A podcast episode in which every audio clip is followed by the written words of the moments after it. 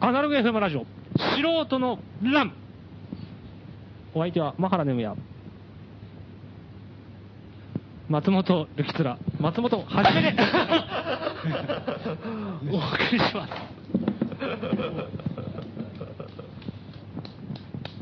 皆さんこんばんは。いや、始まりましたね。なんか、今日は、家がなくなる人がいるっていうふうにおうよく知ってますね。 聞いたんですけどね、うん唐突な話なんですけそれどは、この的な感じでい、やなんか消失するのか、何なのか、爆発するのか知らないんですけども、その真実に迫る。ええ、今日そういう特集しようかなと思っております。あなたでしょあ、俺だよ。 俺、俺、俺。うん。なんや家なくなるんだよ、俺。うん。何が、なんでてか、やっぱ自分でなくすんだけどね、普通に。あああ、なんかなんかね、うん。追い出されるとかではなういんではない。うん。あのー今、あの、家、普通に住んでえてえ、あまあ、あの、まあ、シェアハウスというかさ、はいあの、友達とえ、えあのー何人かで借りて、一は個、い一個建ての家を借りてえて、で、あのーまあ、普通に住んでるんだけえどう、んよくよく考えたら俺、家っているのかなっていうのがさ、うんうん最近ふつふつと疑問が湧いてきてさ。いや、いるでしょ。いる かなどう、うんうん住んでて、うん俺っているのかなって思ったんだよ。そう、うん。で、なんかさ、家ってすることないんだよ、あんまり。まあまあまあ、そう、 どうですかね、まあ、本読んだり、うん音楽聴いたり、そう寝たり、うん風呂入ったり、うん飯つ結構あるじゃん。まあね、いや、まあ、いや、そうなんだけど、いや、そう言われるといるような気もしてくんだけどさ、あのー、俺、俺の部屋6畳間なのね。はいはい。で、ものすごい広いんだよ。 6畳6畳ってう。んで、俺家が、あんまり物がなくてさ、うんうんうんまあ、あるんだけど、押し入れとかに入れちゃったらもう何もないんだよ、その6畳の中に。うんうんで、まあ、机があって、椅子があって、まあ、本棚が1個あるぐらい。うんでそれ以外何にもないからさ、うん6畳ってすげえ広くベてッ、ドじゃないんだっけうん、布団で寝てるけどで、、布団は畳のね、押し入れ。押し入れの中入れちゃうじゃうんうんうんうんん。で、まあ、その、オーディオとかさう、んうんあの、まあ、CD とか、はいはい。みんな押し入れの中入るでしょ着替えも押し入れの中入るでしょうんで、押し入れ閉めたら何もないじゃん。あ、タンスもないのか。タンスもないよ。うん。押し入れに全部入っちゃうもんね。鏡はない。あなんかまあ部屋自体に関してそはう、だ確か部に。屋がポツーンとしててさ、今聞く限りは、まあ、うん何に寝もないるスペースがあれば、うんあとは押し入れがあれそうばないんい。だから、うん、だから、部屋に帰ってさ、うんまあ、6畳間にポツンと座るとさ、はい。だんだん心細くなってくんだよね、これ。俺、これ なんでこんな広いとこにね、ポツンと一人いなきゃいけないんだ、ふざけんなよとか思ってさ、だんだん腹立ってきてさ、 うんまあ、うんで腹立ってもいらねえじゃんとか思ってたんで自分が家賃なんてうんてめえで住んでるうもんんそういうわけね。で、で布団敷くじゃうんん。布団って1畳分でしょ、大体。まあ1畳強でしょ、うんうんで、大体6畳のうち5畳ぐらい出てるから、うん5畳空いてるとうん。で、1畳で引くでしょ。4畳はいらねえじゃん、これ。うんうんうんうんうんだからよくわかんないっていうか、なんかさ、こうなんでこんな広いんだっていうかさ、うんうん。なんで俺が歩かなきゃいけないんだって感じ じゃん。部屋の中でさ。用もない、そ使れはわないんだよ。うん、その部屋、部屋の5畳分。うん。4畳分か。歩かなきゃいいけやないそれ、ルームシェアしてる。広いからいけねえんじゃんってルームシェアしてる他の部屋も6畳なの。 まあ、6畳、6畳、6畳、8畳、4畳半、3畳なんだよ。6, 部屋のうち。うんああ広いね。うんで、何人で、まあ、今とかにも使ってるし、まああ、ー今よ、えー、1、2、3、4人で住んでるんだけうんうどん、うんで、まあ、だから狭い部屋に行きゃいいいいんだけどさ、うんあのー、まあ、一応、それでも余るね。ゲストルームもあるから、うんなんかやっぱりゲストの部屋はやっぱり、海外から友達遊び来た時ねうん、そうそうそう、うん。そういう人とかに取っとかなきゃいけないなってのもあるんだけど、で、まあだから、まあだからさ、俺さ、よくよく考えたらさ、自分でいろいろ物件をたくさんさ、借りてるわけじゃん。店借りて、倉庫借りてうんさう、んうん店2箇所あるでしょうんうんうんで、まあなんとかバーはさすがにいい場所にはなんないけど、うんうん飲み屋があっうんて、で、なんか、まあ、入れる場所たくさんある。台湾大使館も最近作ったでしょ、うんうんああ、そうか。そう考えたらさ、俺、こんなになんか家賃たくさん払ってさ、なおかいろんな場所が変わってるのに、なんで家もまで金払わなきゃいけないんだよってさ、ふざけんじゃねえよとか思ってさ、 自分、自分に腹が立ってるんだ。こんだけやってんのに、まだ金、まだそんなね、場所を無意借りるの味、にで、で、家に座った時にさ、4畳無意味なんだよ。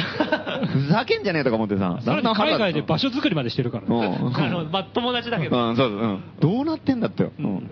で、で、よくよく考えたら、俺って大体さ、起きたら店にとりあえずすぐ行ってうんうんうん、うんまあ、ご午前に起きて、昼から店をオープンでしょ、うんうんで、店を大体閉めたら、飲みに行ったりとか、はいはいまあ、今日みたいにラジオやったりとか、はいはいなんかやったりとかして、えで、まあ、い夜遅くなったら帰って寝るえうんうんうんの繰り返しなんだよね。で、休みの日はちょっと原稿書いたりとかもあるけど、うんそれはまあ別にどこでもできる話でさ。そう考えたら家ってあんまりなんかくつろいでないんだよね。パソコン1台あったら結構、そうなんだよ。そうなんだよ。なんかあんまり家でなんかゆっくりさ、して、特に今日は何もすることなくて、んコーヒーでも飲みながうんら、ちょっと今日はコーヒー飲んで DVD でも見ようかなうんとか、そういうのもないし。全くないんだよね。うん。そういうことしてもだんだん腹立ってきてさ、もう、ムカムカしてくんだよ。なんか映画とか見てると さ、きしょーみたいなさ。なんで俺はこんな目に遭わなきゃいけないんだとか。映画をやばい、いや、それはちょっと言い過ぎ。映画はまあ面白かったらいいんだ けど、つまんなかったりしようもんなの。大変なことになるわけだよ。あーなるほどうん。ふざけんな、この野郎って。うん。ただでさえ広いのに。うん。本当だよ。広々としたとこでこんな目に合わせやがってとかさ。何のつもりだよ。そういうのも込みで、うん。だんだん嫌になってきてさ、嫌だだからもう家いらねえなと思ってね。で、ん一番大事なのは、やっぱりあの、何も起こんないんだよ、自分の家の中って。あ、あ、あ、うんまあそうね。突然変異がないっていうかさ。意外性がないねうん飲み屋とかにね、いたら、一人だったとしても、誰か面白いお客さん来るかもしれないし、何が起きるかなんかあるかわかんないじゃうんん。喧嘩が起こるかもしれないし、すっげえいいことがあるかもしれないしう。ん。ね街歩いててもそうだしさう。ん。店番しててもそうなんだなけるど、ほど家の中だけはね、もうここにいる限りずっとこれが続くなってのがあるから、早く出たくてしょうがなくなるんだよ ね。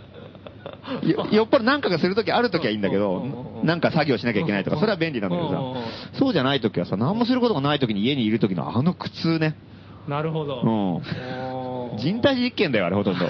まあ誰に監視されてるわけじゃないけど、ううんそういう気持ちになってくるなってさ、俺、こんな目に遭うぐらいだったら金払わねえよ、みたいなね。そうそうじゃなくていいんだってことだよ ね。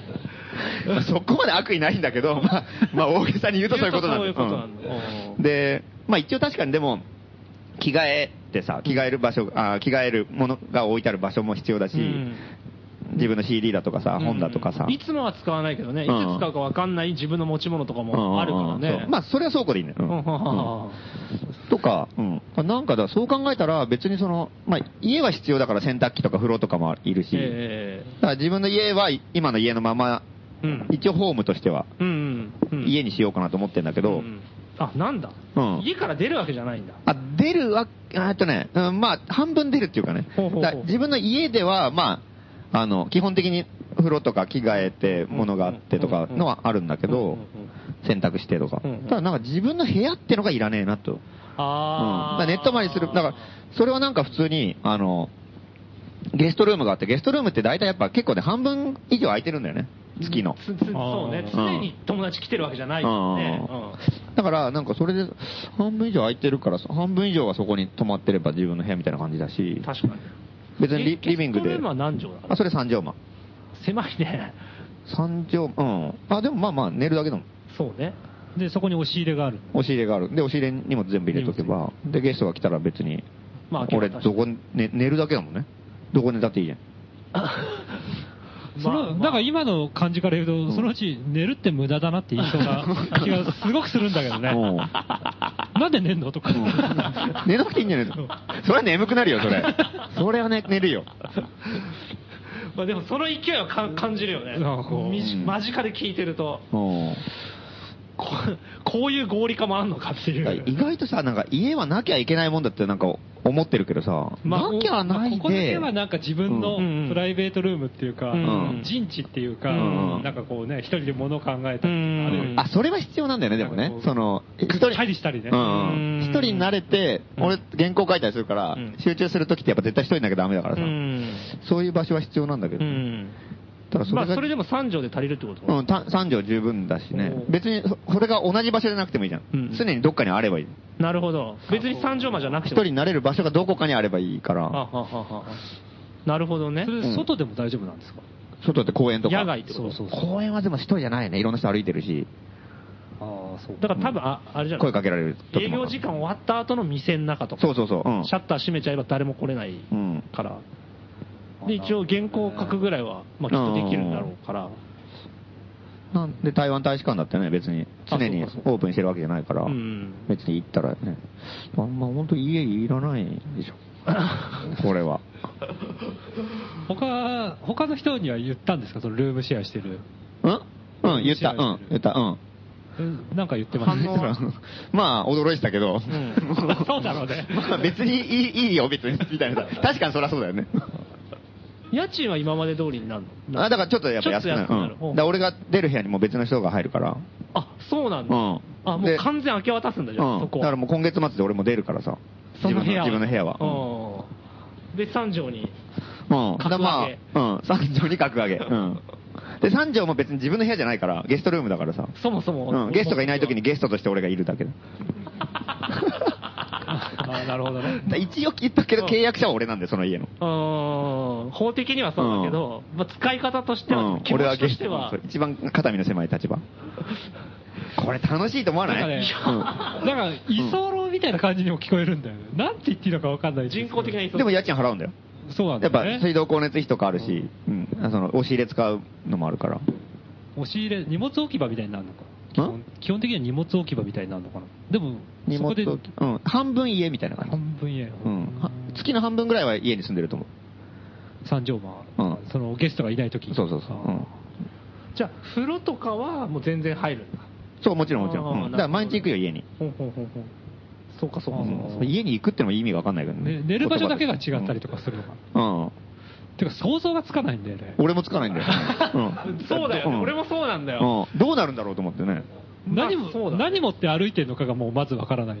でも、極力手ぶらで歩きたいよね、やっぱりあ。そりゃそうだよな。うん。家が邪魔だって言ってた人がね、荷物たくさん抱えて外をうろうろしてたら、だね。あいつ何無駄なことしてんだってこまとになるもんなあ完全にホームレスになるよね、うんそう見た目が。裸の大将みたいな。ねえ。どうなるんですかね。でも実はめんどくさいのかなあっち行って着替えて、こっち行って風呂入ってとか。いや、めん普通の人だったら面倒くさいと思うよ。そうかな。だけど、じっとしてるのがまず嫌なんでしょ、まあ、じっとしてるのは嫌い。うんで、できるだけうろうろするただわ機会を増やしたいってことでしょいや、でもそれは自自発的にうろうろしたいじゃないやっぱり、あーきあー、着替えがあっちにあるとかさ、あ着替えたと風呂入んなきゃいけないとかさ。なんか追い込まれてる感じだよね。うんうんどういうルートで行っていいか分かんないんだ店行って、飲んで、家帰って、風呂入って、寝て、起きてとかさ、その順番の時にさ、なんかま、なんかこう、なんかどっちをどう行けばいいのかが分かんなくなってわかるわ、かなるんか着替えて飲みに行ってとか、なんか寝負け飲みに行ったりとかさ、もうなんか意味の分かんないことになりそうだよ。なんあかー枕持って歩いてたりとかさ、なんか大変なことになりそうな気はして、ちょっと最近ちょっと不安になってきた部分もあるんだけど、ただ、うん、ただもう、もう、もう勢いでさ、もう、もう、うん。一回ちょっとやってみよう。もうやるやろってなった時にもう、なんか次に入るって人もいたからさ、たまたうんま。ああ、じゃあもうよしよし入った方がいいよとか言ってうん。タイミングだとうんうん。でも決めた直後にちょっとさ、果たしてこれ、大丈夫なんかなと思って。は2週間後ぐらいに、でもだから出なきゃ家いけ便ね利だえとか言しいな言い出すんじゃ ないかっあて 俺もそんな気がしてんだよね。三畳狭くて嫌だよっつ って。三畳は大丈夫だよ、もう虚余裕。無にいるようなもんなんだっつって。 自分の持ち物が一箇所にある方が本当便利 だよとか言い出すんじゃねえかそれ家だよみたい なそれ、それが家なんだっつ って。初めて気づくかもしれないね。いやこれーは便利いだや、よでもなんか自由度が上がる気がするんだよね。だから今俺なんか今楽しくてしょうがないっていうかさ。そうね、うん完全にライフスタイル切り替わる感じだもんね。そうなんだよね。なんかこう、うん。海外に行くワクワクさにちょっと近い可能性もあるよねそうそう、だから、いや、だからもうなんか生ね、活が激変するしいやいや、でもね、それはむしろ家がある時だよね。家があったらうん、別、別のさうん、あのー、どんな非遠いとこ日にも常行けるの世界にこう行くっていう旅行の楽しみになるけ反動ど、でね家がない場合は、常に旅行中みたいな感じじゃん。うんうんうんだから海外にで行うん行くのとだからものすごい行きやすくなると思うんだよ、海外とかに、ふわって。うあんー。だって、ね、普通にだって、日々さ、放浪してるっていうふらふらふら。らふらしてたから、別にそれが、ね、香港に行こうと、あー韓国に行こうとさ、あんまり関係ないじゃん。アメリカに行こうとね。うんうんうんお金がちょっと交通費かかるだけで。っうんうん。うんうんうんうんていうのは結構面白いんじゃないかなって感じ。まあちょっとやってみないとわかんないから、そうです俺ばっかりは。ねそう、まだ人に勧める段階じゃないね。うん、ただね、俺10年前ぐらいに一回ちょっと家ね、いらねえとまた同じ感じで思ったことがあって、いや、一度やってるんですね。家を引き払って車買ったの。中古車のさ、ほうほうほうほう十何万かの、今もある、あの、うん鈴木のエブリーっていうね、ボロッボロのなんうーんか、軽のワンボックスなんだけうどん、それを買って、そうする車検出してるやつ、と、そう、うん。車検、うんあれは違うだっけあれはあ、車検出し、あ、そうそう、あの、あれ、あれ、例のあれですよ。あれね車検出して30万円かかったやつ。西村さん西村さんですよ。うん。おー西村号が、あれを買ったの。うん。あ、その時買ったんだその時買ったやつなんだよ、あれ。家を引き払ってうん、車だから俺車持ってんの。おーで、家を引き払って車を買って、それでいろいろさ、なんか、車検を2年に1回車検でしょ、うんで、それを12ヶ月で、あ、24ヶ月で割ったりとか、うん自動車保険が入んなきゃいけないから、うん自動車保険入ったりとか、駐車場の金額とか合わせると、大体ね、うんあの、6畳間のボロアパートよりもちょっと安いんだよ。おー借りるよりも。4、4、5万。あ、そんな感じだよ。多分、 3万維持費多分3万、 3、4万。 3万かかんないぐらいとか、かかるかかんないぐらい。それは安いね安い駐車場を見つけて、うんうん1万円台とかのう。んうんうん。で、うまくやれば。あ安い安い。ね、だからそうするこれはいけるとと、ね、これはいけると。で、移動までできると。うん。こんな便利これしかないと思ってさ、もう家を全部引き払って、解約して、車を買って、そこに駐車場を借りていうん入れて、さあ、これ、うん、さあ済んだのうん。一週間でね、あげたよ、それ。うん、もう、これは無理だと。うん。何がネックだったのうん暑い。車は暑い。もう、その時で確か6月ぐらいだったんだよ。うんでもう、灼熱地獄ね、もう。蒸し暑くてしょうがない。うんあの、子供がよくパチンコ屋で死んじゃうやつだよ。ああれと同じ状態でさ、もう、ふわーって起きたもう汗だくで さ、なんだこれあーと思ってさ、その時別に車なんて初めてだから、あの、バイト先でさ、軽トラでさはいはいはい、あの、運転とかしてたけどうん、自分で車持ったの初めてだし車の中で寝るなんて初めてだから何も知らないよ、そんなの。うんもうで、普通寝たらもう大変だ。ビニールハウスの中寝てるようなもんだからさ、もうあ汗だくで何事だと思ってさ、うん。え、まあ夏かじゃあ。だから6月ぐらいで、あーっつやつだって、もう車が燃えたのかと思って起きてさ、うわー、大変だ、大変だと思ったら、別に何事もなくてさ、で、ガラッと開けたら、別に涼しいんだよ、普通にうん。でもう汗だくでさ、うわーっと思ってさ、燃えたのかと思ってうん起きたって変なリアリティあるよ ね。なんか。すっごい暑かったんだろうそうね。なんだな暑いよみたいなさ、でも鉄も熱くなってるかうんら、黒かったから、その車が。うんうんそうそうそう、寝返り打ったら、あっあっあっやべえいや、燃えた、燃えたって、汗だくで起きてた。で、こらいかんっつってさ、もう。うんあで、新しく、すぐアパート借りたの。うんもうとりあえず人ん家に転がり込んで逃げ込んでさ、うん助けてくれた助けてくれっつって。汗だくで。これねえらい目にあった。ひどい目にあったっついやー、ひどい目にあったって。自分でやったんだけどね。で、戻ろうにも家ないからさ、参ったな、これと思って。あ。思い切ったことしたからね。思い切ったと。うんその時は本当に家がいいなと思ったけどね。あーでもやっぱり今になってみると、やっぱりそれは間違ってんじゃないかなと。なるうほど。んまあつ今回とはね、うん違うかそら、う状違う況が。違う状況優しいなうんそういうことなんだよ。うんあの時はね、まだ無謀でしたね。うんく 車だったからね、うん、泊まる場車だ所ったもし。ね。うん。今回は違う。今は違うよ。だってもう今物件いっぱいあんの。いくら、どこだって泊まれるもん。快適に。倉庫はどうなのうん倉庫はちなみに今まで泊まったことある倉庫に泊まったことはないな。ない。うん。倉庫はだってもうガラクタの山だからあんま泊まりたくないよじゃあ寝てみね。ないとわかんない。まあそうだね。まあでも寝る場所は一応ある。ただね、倉庫、あの、例の3月11日の大震災のうんね、はい後に行ったらもうぐっちゃぐちゃになってたからね、倉庫ね。いねっぱい物積んであるからさ。あそこ即死だよ、あれ。本当に。ああそこに、だって俺もしあの地震の時にあそこにいたら絶対死んでたからね、冷蔵庫とか上の方から落ちてたからあ、通路のところとかに。多分そうだ。頭蓋骨割れて脳症出てる。ねえもう冷蔵庫とかくっそ重い本棚とかがガシャーンとテレビとかが上から、その時まだブラウン管テレビとか積んであってさうわ、それ、まだ処分のやつとすかげ。えな、それ。なんかリサイクルショップの人らしい死だよね。それじゃ そうかそう 冷蔵庫の食材で死んだ。初初に近いと思うんだよ ね、多分倉庫が。ガラク タ、ガラクタによる圧死っていうのが、恐ろしい。 まあでも、そう、倉庫で寝るのは危険ですね、じゃあ。お店に泊まったことはあるんだあ、それは結構ある。店も結構危ない感じもするけどね、物がたくさんあるから。あ、いや、あのね、うち雑貨が置いてあるところと、家具が、家具家電とか大型のものが置いてある。あー大型の方にうんうんうんい行けば快適だよね。あ、大型の方が安全。あ、あれかんじゃんじゃんね。だってそんなにぎゅうぎゅうに詰まってないかなら、るほ普ど通に、うん、普通に、普通にもうベッベッドをさ、おー敷い。て、寝たことある。あるある結構あるよ。うん。うあの、なんかもう、お客さんが来すぎた時とかさ、ーん、追い出されてる時あるよね。そう、あの、ゲストもうハウスがもう充満してうねん。もううちに、うん、もういっぱい止めて、でも俺の部屋ないから、うちもう俺の6畳間に6人ぐらい寝てたりとかさ、うーん。バンドで来るからちょねっ。と、うん、そう、バンドで来るからね。うそうんそうそうそうそれでそういう時バンドがは、仲間連れてくるからね。うん、そうそうそう。うんあれおかしかったね。 用もない人がいっぱい来る から、みん大な量もうにすぐバーって、なるほど。ううん。ん、だから意外と、ね、だからみんな店はやっぱりさ、次の日ちゃんと開くし、うん。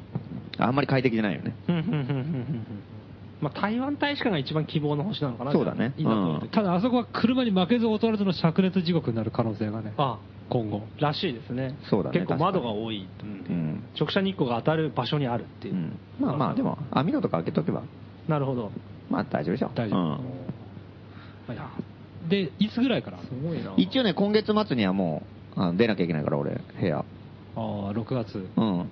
でもそんなに劇的には変わんなそうだね、うん三条間が確保されてるから、うん。ただ、俺がちょうど出る時から1ヶ月埋まってんだよね、三条間がね。今月末から。お、うんじゃあいきなだりからいきなり1ヶ月俺家、お家なくなるんだよ。すうごいん。風来坊になるわけでうん。これはすごい、うんうんうんへえす。でも、店は毎日開けるわけじゃない。うん、そうそう。うん。この辺にはいるよ、だから。どっかに寝てる。この辺でうろうろして寝てて起きて、うん家に家に行って風呂入って着替えてそうそうそううんでねえリビングあるからご飯食べたりとかさ、うんあの別に作業したりとかそれもできるしなるほど酒飲んだりとかでじゃあそうそう寝ますかって時に出ていくっ ていうなお前はどこの家の人なんだっていう、 あ楽しいかもうんねねでも出ていくっつったってさその自分の俺の家ってやっぱこあの、うん素人の欄のある商店街から割と近いから、うんそんなに遠くないもんね、うんちょっと歩いたら、うんそうだね。そう考えたら別に、うんねまあでもややってみないとだねちょっとそうだね俺も想像できないけどね全然外に行った時に、なんか、例えばつまんない遊びとかイベントとかに誘われて帰りてえなと思っても、松本さん家ないんだからうん気にする必要ねえじゃんとかって言って、残ってけよみたいな感じで。それはないですよ、それは寝るとこあるのよ引き止められる全体が家みたいな感じ。あーなるほうんすっげえ巨大な家に住んでると思えばよくないどおーもう大豪邸に住んでる。でも広いの無駄なんでしょうんまあそうだけど、そういう気分、占有するのが気分だから、こうあうーん、嫌だから。要するに、うんでっかいとこのシェアうでっかいとこでシェアハだウかスしらてる豪の昔のさ、城みたいなところに住んでるぐらいの気分だよ、だから、 今。じゃあ街中が同居人うん、そう、うん、だからもう自分の寝室はさ、すごい廊下の遠くにあってさ、うんうんね、風呂はこっちの方の突き当たりにあってうんさ、ね、すごい良くないなんか、うん。 まあ、バイクでも移動できるしね、うんその邸内をねそうね。うーんこれ優雅ですよ、これは。なるほどうん。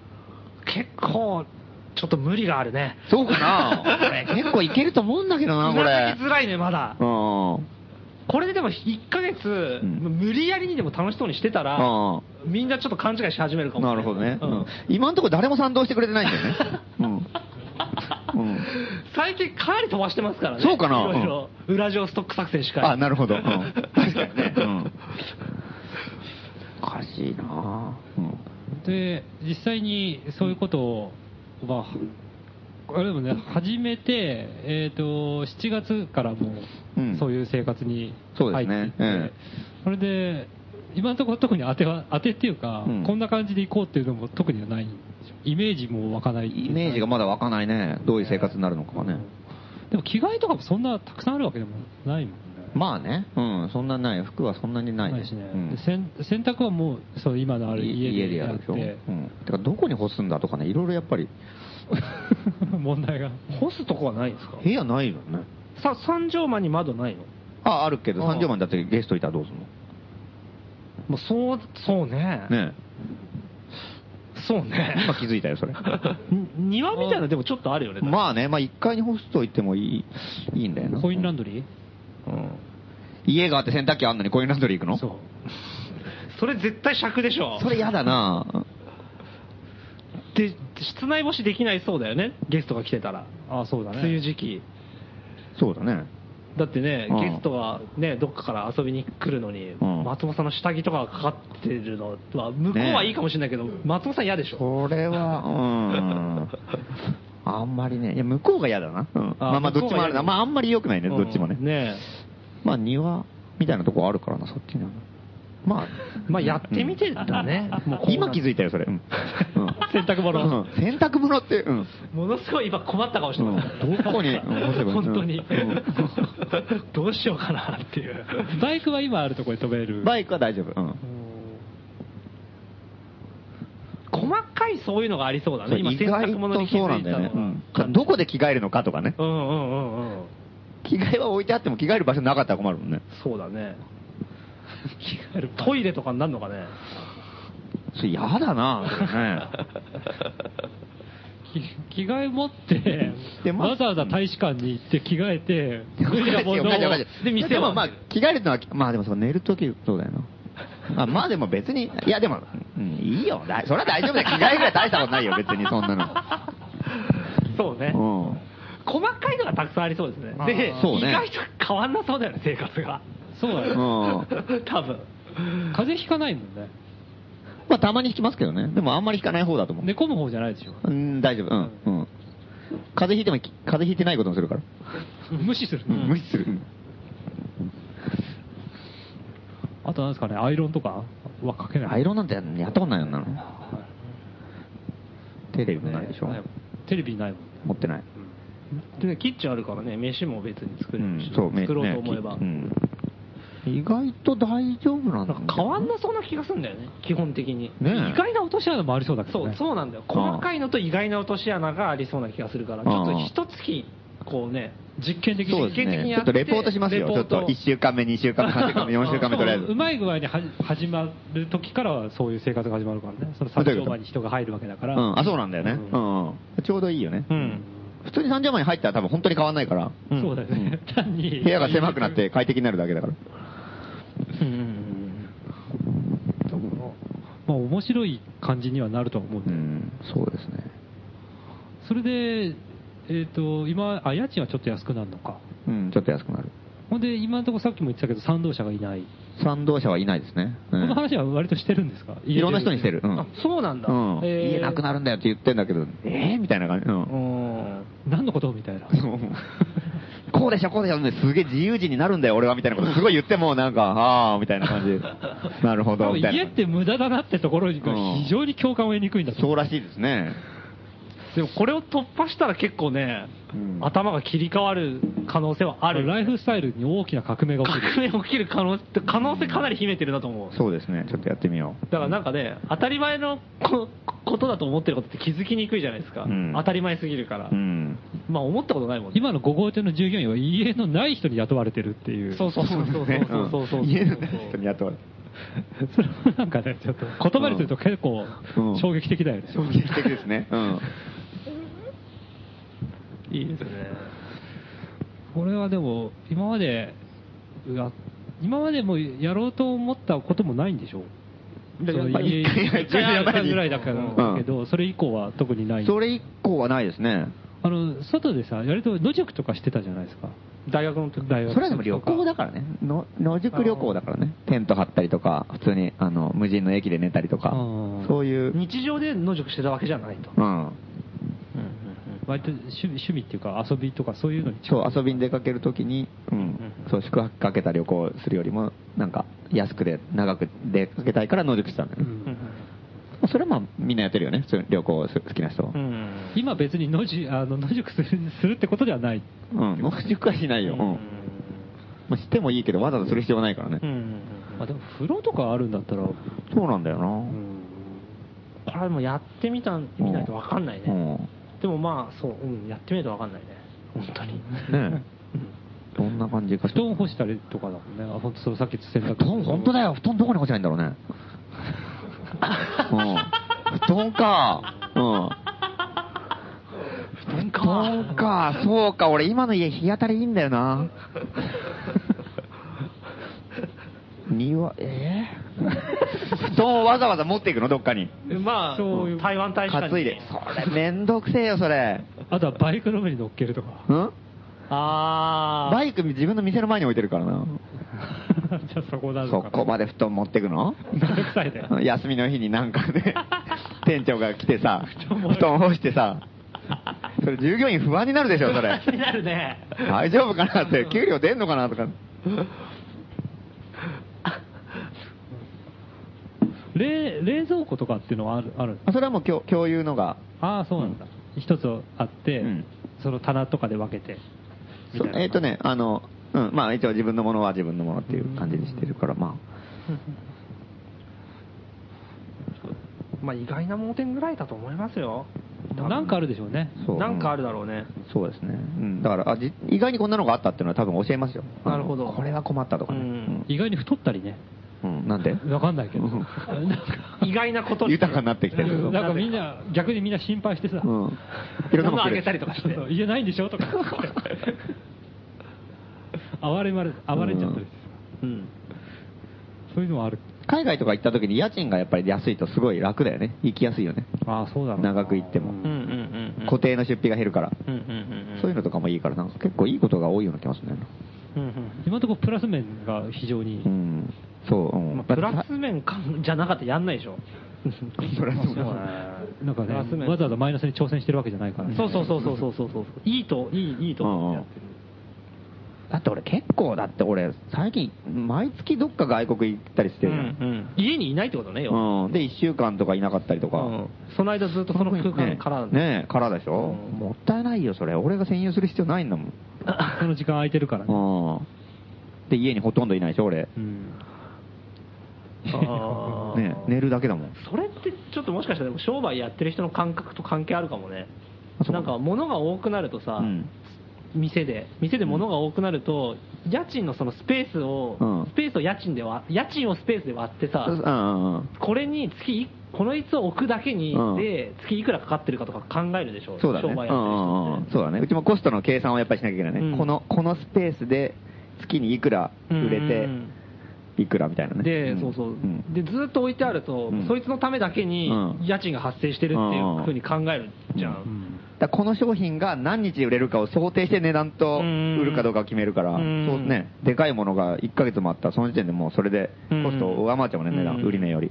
ましてやね、その旅行行ってる時に六畳間がずっと空なんていうのは、うんうんコストパフォーマンスを考えると、そこまで考えてないまあ、これは無駄だっていうふまあうそうにいう、で普通の頭だと思わないもん、俺、別にあー、自分が1週間家開けたって、うんなんていうの、まあ、まあ、別なんとも思わないっていうか、うんまあ、そういうもんだよなっていう感じになるけど、うんわざわざそれをこうもわざわざっていうわけじゃないんだろうけど、うんこう問題視できるのって、うん多分店やってるからなのかな、からかななんか光君も結構そういうこと言うんだよねあ、そうなんだ。うんもったいないよ、ああ言ってたら。だってね、場所はみんな足りなくてさうんうんうん、それかその場所をみんなでシェアするだけでうん家賃が下がるんだもん、みんなの。うーん俺が占有してるおかげでみんなの家賃が下がったらもったいなかわいそうで悪いね、なんか申し訳ない気がする。うんうんうんうんうんうんうんっていうのを考えるんだよね、多分だからなんかさ、イラン人とかさ、はいはい最近はもうイラン人あんま少なくなってきたのかな、うんなんか昔イラン人がすごい日本東京にいっぱいいた時にいたいたさいそのリサイクルショップでさ、うんイラン人の家とか行くともうローテーションで住んでんだよねだからああみんなでもう本当にワンルームとかにさ8人とかで住んでてさ、うんでも寝る時間とか違う4人ずつ夜勤の仕事のな人るとほど日勤の仕事の人で働いて頭いいねうん、やってもも完全に無駄がないように生活してるのが、うんうんどっちかが寝てどっちかが起きてる、うん何時間交代で家寝る時間とか、すげえなと思ってさ、うんまあ、それは生活させしたくないけうど、んなんかね、うん、まあそういうのもあるんだなっていうなるほど、うんこのい来月から始まる。うんそうですね、 うん、言えない。交互期待ですよ、こ言えれなは。いうん楽しみですね、うん報告がそうですねうんこういう困ったことがあったとかね、文体が変わったりね。文体ええ文章。文章のああ生活がなんでか生活が変わるやたら懇願帳になったりねめったなことじゃ大変だって書かなくなるか もね。 なるほどあ大変のレベルがもうだんだんそうグーッと上がって上がってくる、うんなるほどそういうことがあるかもしれない。そうですね、うん、まあ、交互期待ですそうですねんようじゃあ一曲いきますかね。えー今日はあの大橋巨船特集ということで、一曲目は 11PM をかけましたけども、えー次の曲は大橋巨船で、これまた皆さん百面相 違。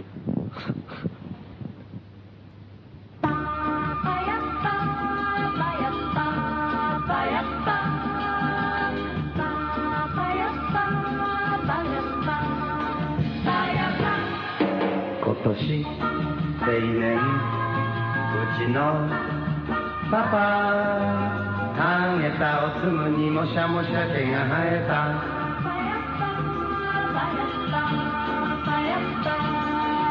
パパは野さんにモテちゃって可愛い子ちゃんがぞろぞろついてきた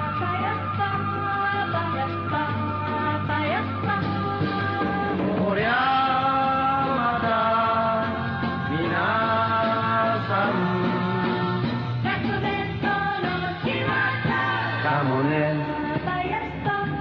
Bayappa, bayappa, bayappa.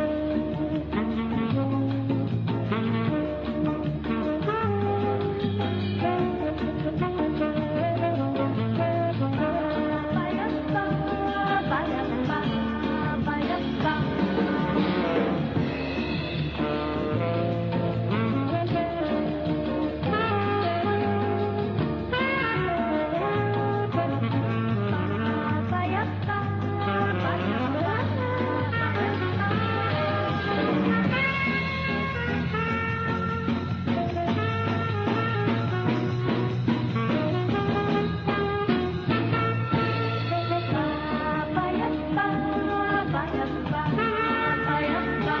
今年厄年うちのママ大口でっ歯がちょぼちょぼ縮まったママは途端にモテちゃってセールスマンがゾロゾロついてきた Bye. こりゃあまた皆さんかもねかもよかもねそうかもよ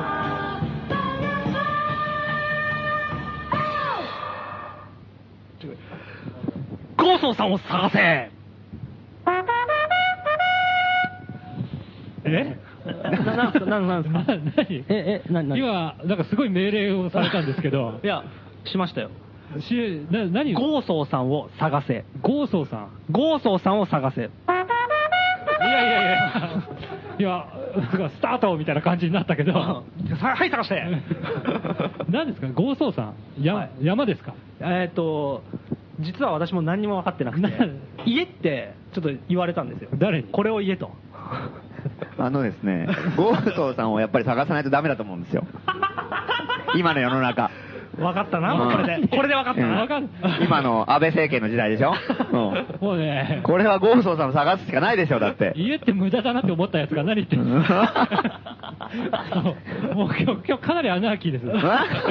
まあいいや、ちょっと、ゴーソーさんちょっととりあえず、ちょっと置いといて、置いといてあの、さっきの話あったじゃないあの、家ああがさ、あるか、いらいるかいらないかとかさ。はいはいはいはいはいまあそれは俺の、まあ個人的な今の思いでもあるんだけど、うんやっぱね、なんかこう、まあ例えば家にしても、うん家ってなきゃいけないっていう風なか感じでさ、うん思ってて、まあ学生時代はボロアパート4畳半とか住んでて、で、まあだい、まあ、だんだんこう就職したら、うんまあ、ワンルームに住んでみたりとか、うんで、結婚して一戸建てに住んでみたりとか、うんなんかこう、そういう、なんかこう、感じが正しいみたいのってあるじゃないですか、どうしても。はいはいはいはい。なんかやっぱりそうしないといけないっていうかさ、なんか、お前その年なんだからもうこれぐらいの生活しろよみたいなんだったりとか、なるほどなるほど。あるいは生活レベルの話じゃなくても、生き方にしても、なんか、ね、こんなね、酔っ払ってね、うんうんなんかこう、次の日、二日酔いで倒れてるとか、うんまあまあいい年なんだから、ちゃんとしっかり生きなきゃダメだよっていうさ、説教親父とかもいたりとか、親とか上司とかね、うんそういう人に言われたりしそまううんあす、となんか街の説教親父もいれ街ば。の年上の人ね。うんやっぱりそういうのって多いじゃん。うんで、まあある意味だからそういうこと言ってくれる人ってのも大事なのかもしれないけど、はいはいはいはいそればっかりだったら、どんどん萎縮してつまんなくなるでしょ、世の中。まあそうですね。でも意外そとの、言う通りにしてたらそうなるね、萎縮するね。うんで、でそもういうふうに言われた人がまた大きくなって、うん同じよう同に。じようなことを言っていくと、うんそうそうそうずーっと続いていくんだうろん、で、どんどんどんどんしょぼくなっていくんだよ。大体そういうさ、うんそうだねうんしっかりしろって、無理やりしっかりしたふうして、んで、またその下にまたしっかりしろっつって、うんしっかりしないやつがしっかりしろって言うから、んもっとしょぼく、でっかくコピーされていくわけうねんそうなんだよ。で、どんどんどんどんしょぼくて、もうこんなもう、ほんともう、しっかりしてないやつ鼻くそみたいな人間ばっかりになってくるわけよ。 そういう世の中になったらまずいと。うん。で、まして、そのもう安倍政権とか完全にもうそんなもんじゃん、要は。お前は何様なんだっていうような安倍みたいなしょぼいやつが、あー総理大臣総理大臣になって、偉そうなことばっかり言って、うんうんいや、戦争も辞さないみたいなさ、うんうんわけこと言ったりとかしてさ、うん日本は強いみたいなこと言い出したりとかしてさ、で、まあなんかこのね、あんだけしょぼいやつが言ってさ、うんうんうんそういうふうにみんななんか思わされるっていうかさ、うん思わなきゃいけないんだみたいなうーん感じになって、なってったりとか、うんまあその、国の話だけじゃなくても、全部さ、安倍じゃなくても、うやん。っぱりなんかしっかりしなきゃいけないとかさ、まあ、そういうっていうののががもう手強くありますよ。多いよね、やっぱめちゃ特くちにゃある日本の中で多くて。増えてきてんじゃないねえ。あん、そうかもしれない。だから無駄な部分ってのが減ってきてるじゃん。っうん。ていうのがちょっとね、やっぱり結構諸悪の根源というかね、うんところもあって。で、まああの、間抜け反乱の逆襲コーナーあるじゃないですか。はいはいはいうんはいあれ先週で終わったんですよ。 終わりましたね。終わりましたね、あれ。え、ルキツラさんご存知でしうんたあのー、大団円を迎えてうね。んうんねえ本当に もうすごい。涙もう感動涙の最終回でうんねえもう本当に涙するハガキがもう大量の。やめないでって言われましたからうんねえ一週間ねえ花とか届いたりしたもそんうね。だね、うん。すごいことになおっ二てた人ね。は方々で言われたんです言われましうんうんた。先週、先週聞かなかったんですかいたと思うんだけど、俺、聞いたところか。もう号泣だよ、みん な。第1回目に読んだハガキ、もう1回読みましたからね。うん。 記念すべきが最終回で。だ懐ってかしい先。週のラジオの後もう終わった瞬間にみんなで泣いたじゃんだって。 よかっうたんみんなでサライ歌いましたから。いやたら歌ったね。うん。いいコーナーだったなーって。うん。 ありがとうって言ってうんね。そうそうもう、か革命前夜までこう押し上げたからね。うん。あの、ま、マルケ・アナの逆襲のおかげで。よかった。国会前に人が溢れたんだかうら。 ん。そのおかげだったんだ。 いろんな人たちのね、うん案のおかげでさ。うんなで、るほどうんでもまあそれはもちろん大事なの。反乱っていうかさ、それなんか、ふざけんじゃねえっていうさうん、こうやってなんかこう悪いやつをこう、懲らしめようとかさうんうんうん、まあ、安倍だったり石原慎太郎だったりうんうんうさ、ん普通の街の説教師だったりとかさ、うんまあなんでもいいんだけど、とりあえずなんか、つまんない奴らをうんうん戦おうって案をたくさん出してもらうう。ん。すべて我々実行したじゃないですか。で、成功に次ぐ成功でねね。、で、もう、もう革命前夜まで行ったと。しかし、やっぱ敵は手強い。 まだ、その、ね、あの、悪い奴らはたくさんいると。ええのさばってるねうんそうそう。惚れ惚れするほど流暢に嘘つきますうねん。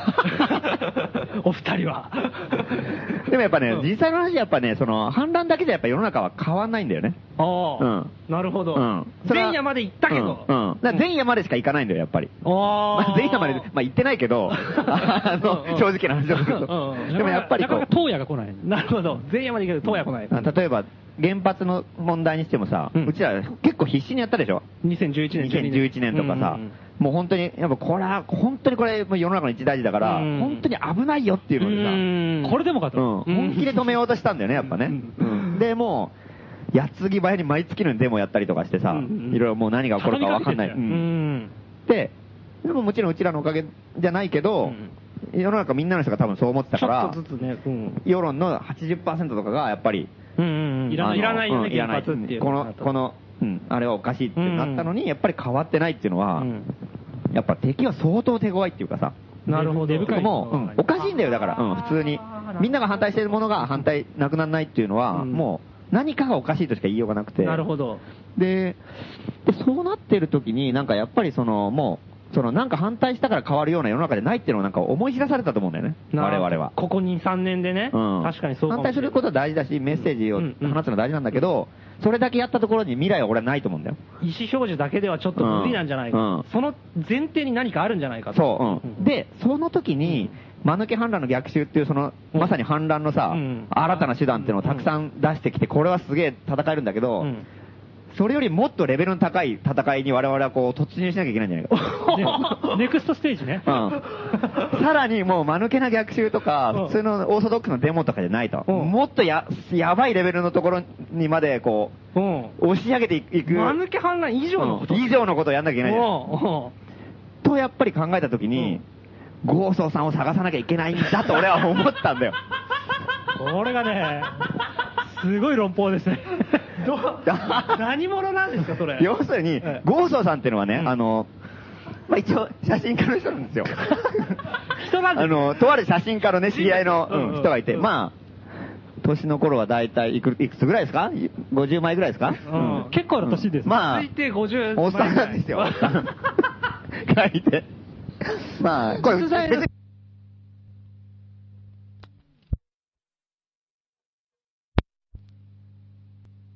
あとはもうなんかね、もうダメ人間風全開なんですよ、常に。ダメ人間風を全開にしてうる。んでなんかこううねん、何インチキの塊みたいな 男で、あの、でもね、あの、なんかね、見、見栄えはなんかえね、えしっかりしてるの。うん。なんか、ああ、ちゃんとした大す人ごい人なんだ。だなっていう感じのオーラを全開に出してるんだよね。私も実は、ゴーソーさんはうん会ったことあるんですよ。あのはいゴーソーさんのことだって今分かったんだけど、うんうんうん確かでしょに、うんなんていうんですか、上背もあって、うんで、こう、しっかりした体格だし、うんうんうんで、余裕が常にあるんですよね、なんか。そうそうそう、物うん。腰とかも柔らかすべて分かってる風のさそう、感じでそう、そう物の、あの、物事の語り口もさ、結構落ち着いた感じでさ、ううんん、これはそうだよね、みたいな感じで。低いと説得力があるうん、説得力あるの。もうなんか、うん、あ、そうだよね、みたいな感じになるっていうかね。ナレーションをやったらすごいいい感じになるような声のトーンなんですよ。低うんくて落ち着いた。うんうんで、。顔も割とそんな落ち着いて。あもう顔も説得力ありますね。うんんそう。うんいいいいじゃんうそう、いやそうなんだけど、中身がインチキの塊みたいな人で、あの、そそのね、説得力全開に出すことによって、いろいろちょろまかしたりとかするんだよ、なんか。あ あのなちょるろほどまかしって言うとあれだけど、なんか、例えばイベントに来てさ、うんうんうんもうあたかも主催者のような感じで普通に重鎮あーなるほどの空気を出して、普通にいて、うんうんあの、普通に飲み食いしてタダで帰ったりとか、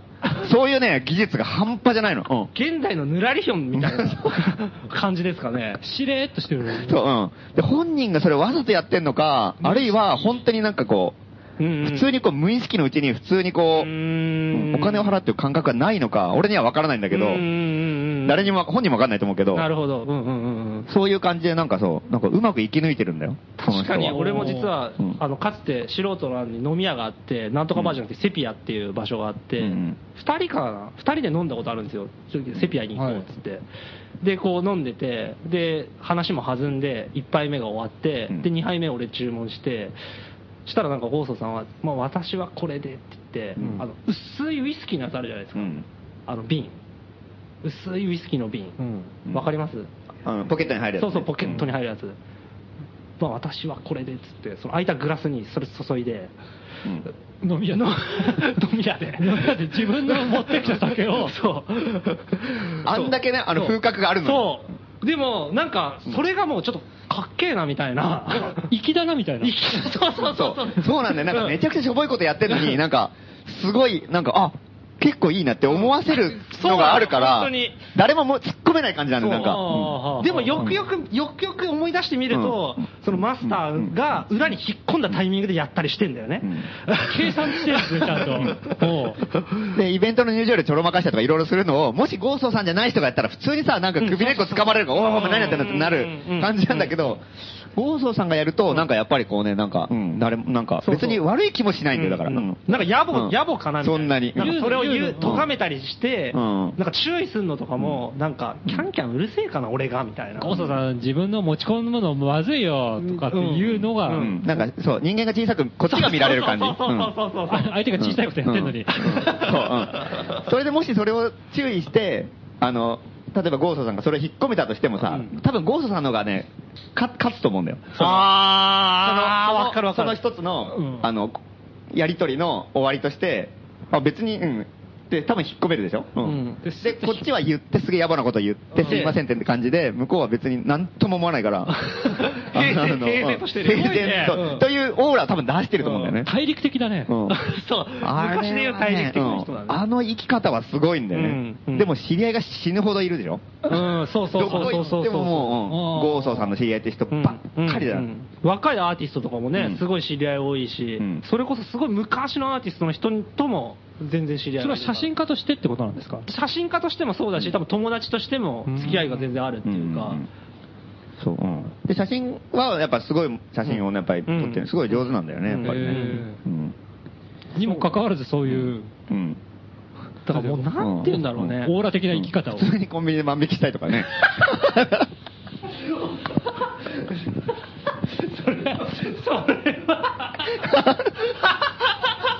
そうですかね。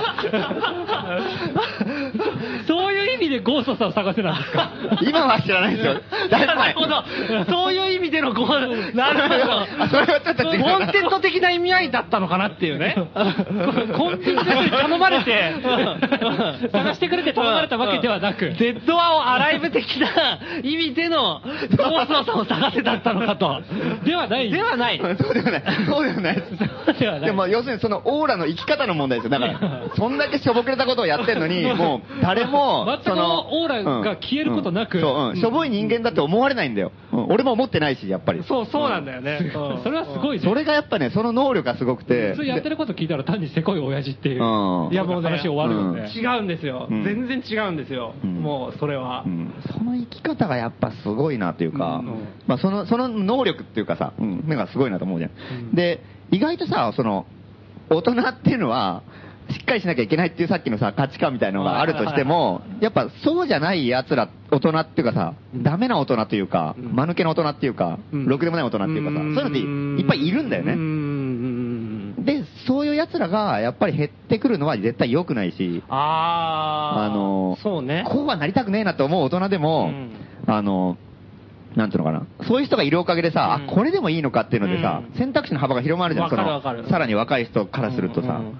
こういう生き方もありなんかっていうことんで。そう振り幅が広がるんだよわーっね。て広がるうん幅が。じゃあこの範囲の中それでやでるす。ごい楽になったりするよね。うんそういう人が、うんあの生きてるのを見るだけうんで。そうそう。だから俺も本当大学入った時にさ、やっぱり自分のなんか幅がすっごい広がったって感じたことがあってうさん、やっぱ大学入った瞬間にもう、今まで高校生の時ってさ、大体もうやっぱりみんな同じようなことやってて同じものが好きでさうん、こういう音楽が好きでとうか、ん大体なんかみんな似たようなこと感じで。実は狭苦しい中で、ちょっとした違いを競ってるみたいなね。それが大学入った瞬間にもう本当にすごかったんだよね、やっぱうんうんね。うんうんもう大学のキャンパスの中でいろんな人がいてさ、もう冒険家みたいな人がいれば学生運動みたいなのがあればさ、もう落語研究会とかくだらないことやってたりとか、もうね。いろんな人がいっぱいいるとういろんなやり方やってる人がうんキャンパスでテント公演やってたり、ライブやってたり、もうむちゃくちゃなんだようんね。 8年くらい大学行ったりうんしてる人とか。そうそうそうそうそう、もうね、重鎮クラスの人もい るし、誰なんだこれ、うん、 っていう、なんか、うん、すごいことになっててさ、あれ見たときにやっぱすごい自分の中が広げられた感じがするの。あ、じゃあ俺は何やろうかなって初めて考えられた気がするから、あーで、確かになんかさ、まともに生きるのが一番いいのかもしれないけど、そうだったとしてもそれしかなかったら意味ないじゃん、なんか。あーなるほどね。ううんそれの、それで真似してだ、うんそれに成功したとしても、それが本当にいいのかどうかで自分にもわかんないしう。ん、比べるものがないからね、うんない、ない場合はね、それしかないんだったらね、うんもう確かにそれいいのかわかんないようね。やっぱ自分で考えてそこに行くのが一番いいわけだようんね。本当にそれがいいとしたらうさん。となったらやっぱりね、ダメ人間とか、とんでもない人がいっぱいいたりとかして、うんでそっちの方がいい可能性もすごいいっぱいあるうし、ん。そういうなんかその、自分で考える勇気をやっぱりうんうんうんもらうためには、やっぱりろくでもない大人みたいなのがたくさんいることが、やっぱり世の中の豊かさだと思うんだよね。なるほど、うんなるほど、なるほど。で、若い時に変なことやってるやつって死ぬほどいるじゃん。はいはいはいはいはいはい。それはアーティストでもそうだしうん、普通のなんかさ、あの、ヒッピーみたいな人たちもそうだうし、んミュージシャンとかミュージシャンもそうだし、なんか、無茶なこと、学生もそうだしさ、うん無茶なことやるけど、それって大体さ、その、しょうもない大人から、うんいや、お前ら若いからできんだよ、みたいなことあー絶対言われるんだよね。そうねんそうねいや若いっていいね、みたいな。うん。うん。俺の年になったらできないから今のうちにやっといた方がいいよみたいなさ、理解者ぶって理解し、理解者じゃない奴らってのが死ぬほどいるんだよね、世の中には。面白いうんうん。そういう奴とかもうぶん殴りたくなるわけじ ゃん。でも、そういう奴若はいうちはそれ言えないんだよね。そういうやつはね、やめてほしいんだよね。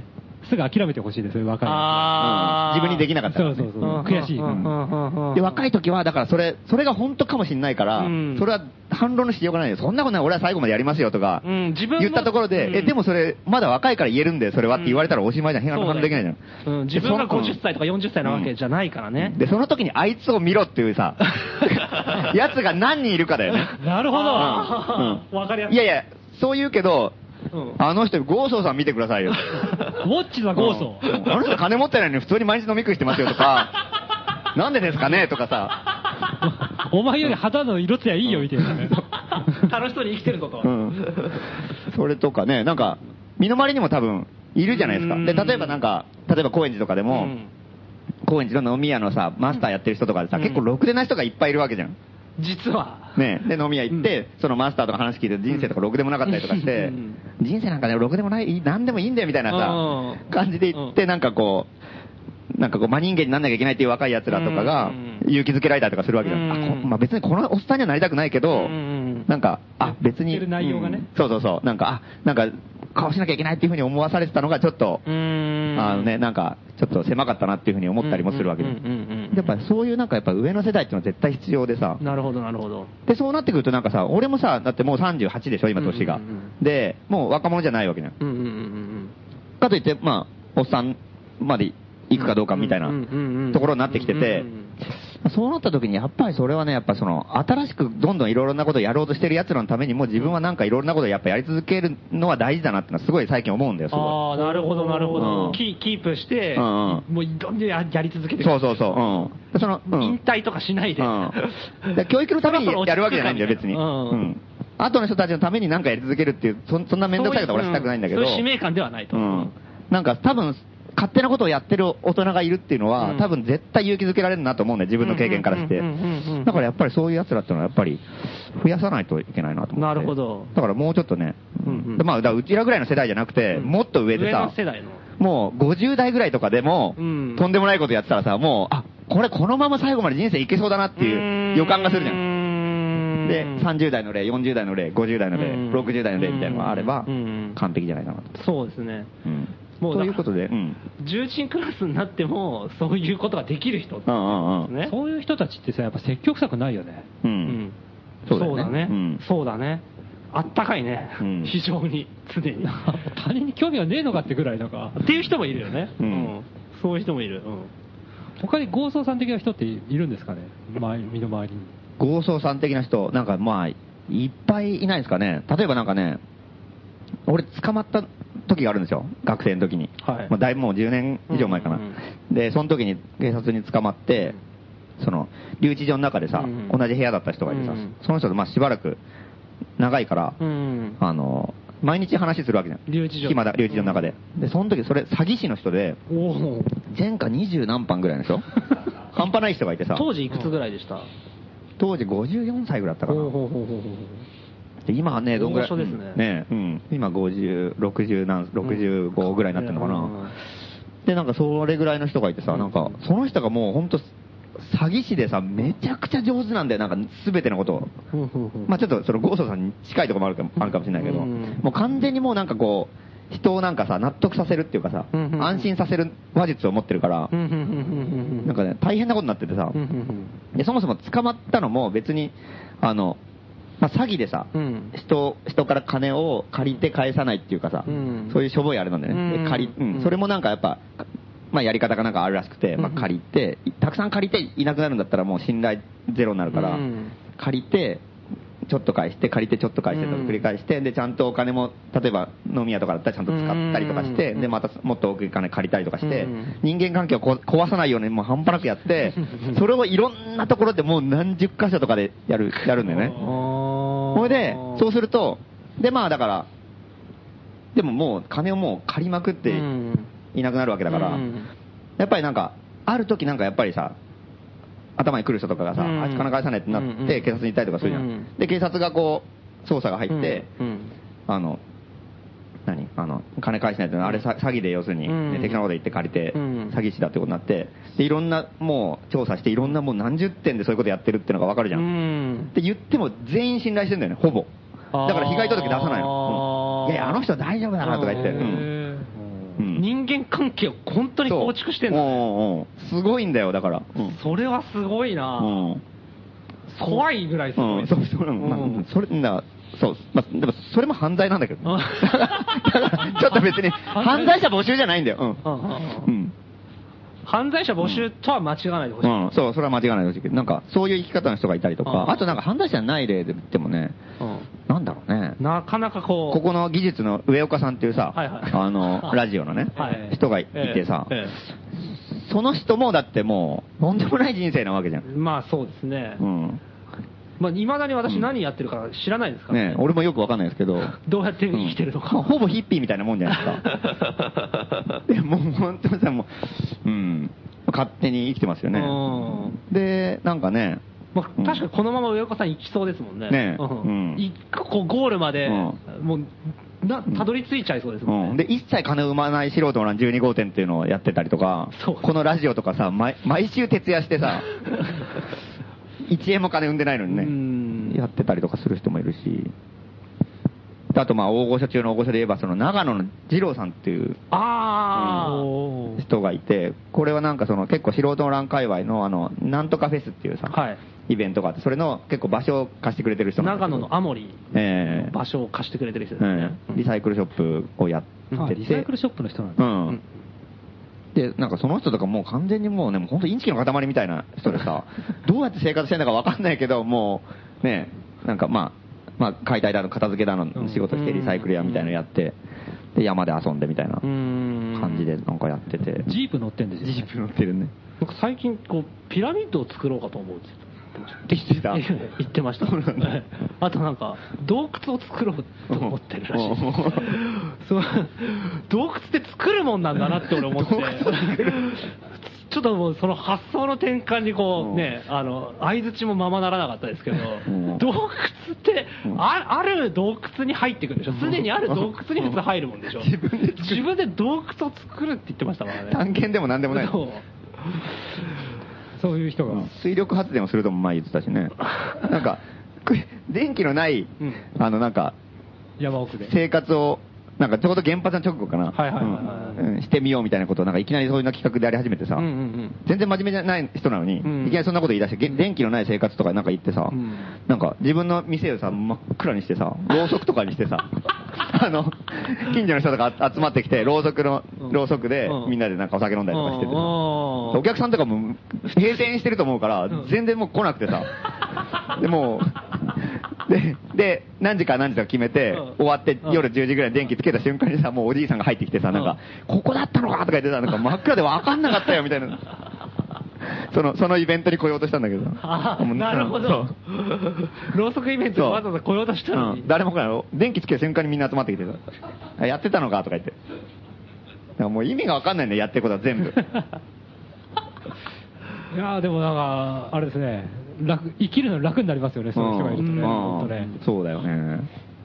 若い人でね、確かに無茶やっててもうんうんうんダメなんだよね。そうなんだようんそれはできるから、うんっていうのはさっき話したけど、うん若いやつがなんかねうん、生きがって万引きとかさ、うん若いやつが生きがってこう、金をごまかすとかっていうのは、ちょっとこう、なんかうん、いただけない感じがする。まあ、ただのやんちゃしてるだけだよね。そうそうそうそうまあ、別調子にに乗っ若い時だからややっていいけど、まあ、それは別にそんなに面白いことじゃないよ、別に。逆にそういう人がね、なんか俺も若い頃は無茶してよみたいな感じになりそうだもん。ねあでーでスーツ着て家買ったりしてんだよね、そういう人 がね。死ね、この野郎って感じで。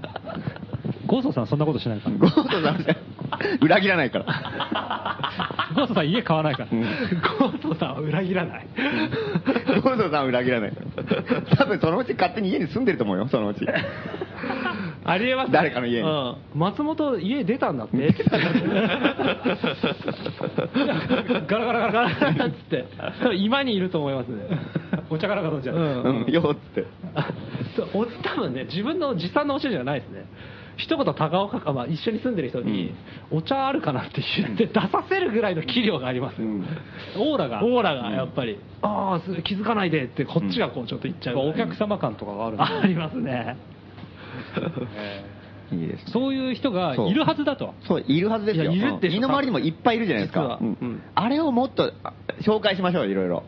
たなだ、るほうどちらの知らないそういうゴーソーさんも多分よ日本中にいるんですよ、世界中に。あそうだよねだから前話した台湾にあーくんっていう、あの、まあその、まあそれこそヒッピーみたいな、いんろんなとこに住んじゃう人がいたりとかへ、ー韓国にさ、チュドッカンっていう話しましたよね、なんえかー前。この間かなり盛り上がったあの、うん。もううまいことやって、なんかこう、せしめるよううなんやつがいたりと分か。類不能の男ですね。うん、うんそうそうそうで、ね、アメリカだの、ヨーロッパだのにもいっぱいいたりとかして、で、日本にもいっぱいいて、だからそういう人はもう国籍問わずでやっぱりね、なんかいろんな人がいて、そういう奴らはやっぱり、もうちょっとクローズアップすることによって、なるほど。世の中がのね、革命前夜が一気に、い革命までこう、上り詰めるんじゃないかと。なるほどうんうんそういう生き方をうんね。こんな奴がいんのかみたいな。じゃあ勝手なことやった方がいいじゃん。俺は俺の生き方した方がいいじゃんって絶対思うからみんな。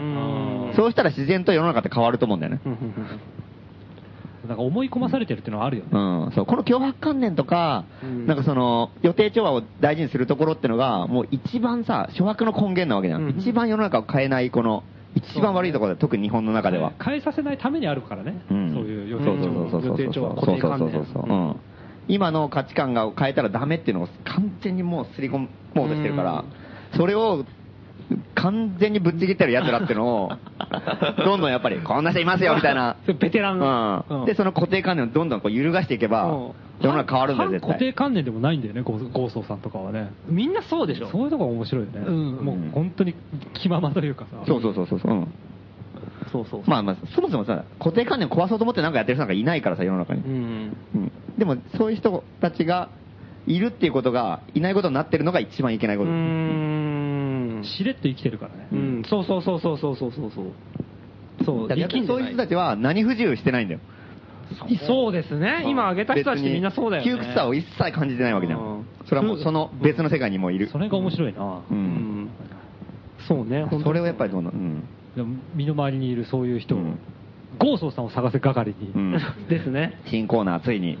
ええ新コーナー始まり ました。新コーナー始まりましたねええー宛先は、うん郵便番号166-0002東京都杉並区高円寺北3丁目9番11号素人の欄5号店内、えー FM ラジオ素人の欄ゴーソーさんを探せ係までえだんだんゴーストさんに申し訳なくなってきて。 おはがきお待ちして大募集です。大募集うん、ゴーストさん。身近にいるゴーソーさん、うんあなたの街にもゴーストさんがいます。よろしくお願いします。えーそれでは、大橋巨船で、ご当地ビールは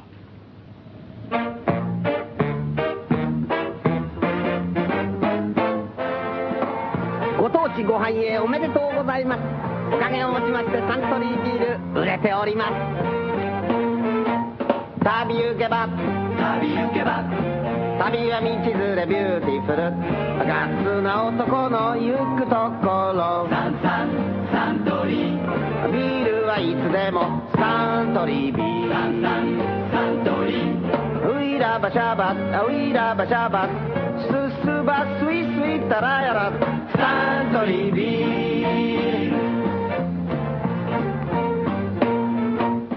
旅行けば旅行けば旅は道連れビューティフルよりどり緑つかみどりサンサンサントリーうまさに声も天幕サンサンサントリーウイラバシャバウイラバシャバシャバダバトゥイトゥパルヤラサントリービール旅行けば旅行けば旅は道連れビューティフルどいつもこいつも悪ノリでサンサンサントリーどいつもこいつもドイツ人サンサンサントリーウイラバシャバウイラバシャバススバスパッパルやらサントリービール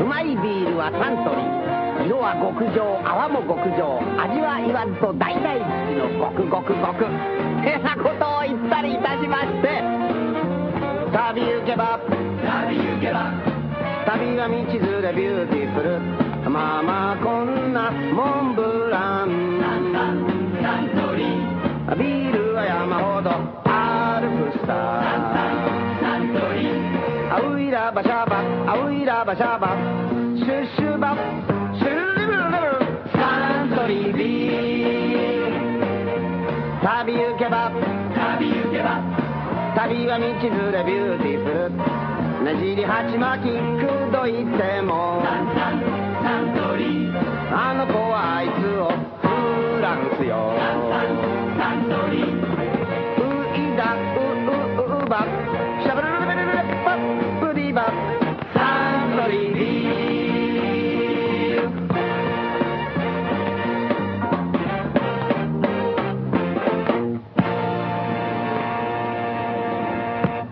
ご当地ビールは何サントリービールさすが分かってらっしゃる謎の火災フィルムを追ええーこのコーナーでは素人の乱のある重要な秘密を撮影したとされる自称ドキュメンタリー映画監督葛西とその撮影したフィルム葛西フィルムの行方を追っているコーナーです、マルケ反乱の逆襲は終わりましたけどね、ええこのコーナーはまだまだ続くという。最近どうですか大皆さん大気がかりなこととかないですか不審な影とかは今んとこ大丈そうですね、妙な疲れはありますけどね。夫なるほど足がしびれたりとか。ちょっと葛西の影を感じますねそうですね、関係ないといいんですけど。病院行けば治るような気もしますけど。はい。えー今日も情報提供者の方から情報来ております、えー情報提供者富岳百景東京都の方です大変だ大変だ何が大変って火災ですよ火災皆さんが血眼になって探している火災寝る間を惜しんでタンスの引き出しやら本棚の裏やらベッドの下やら探しに探している火災あの葛西さんが死にそうなんですつい先週のことです地元の飲み屋で一人で飲んでいると隣にヤクザが座ったんですヤクザは二人で話し方で一人は兄貴分一人は下っ端だと分かりましたパンチパーマに濃い茶色のサングラス黒い解禁シャツ黒地に白のストライプのスーツといういかにもヤクザな兄貴分はすぎ凄みのある声で言いましたあの葛西の野郎よ生かしちゃおけねえぜ俺はよやるときはやる男だからよ兄貴を怒らせるなんざ葛西もバカなやつですよ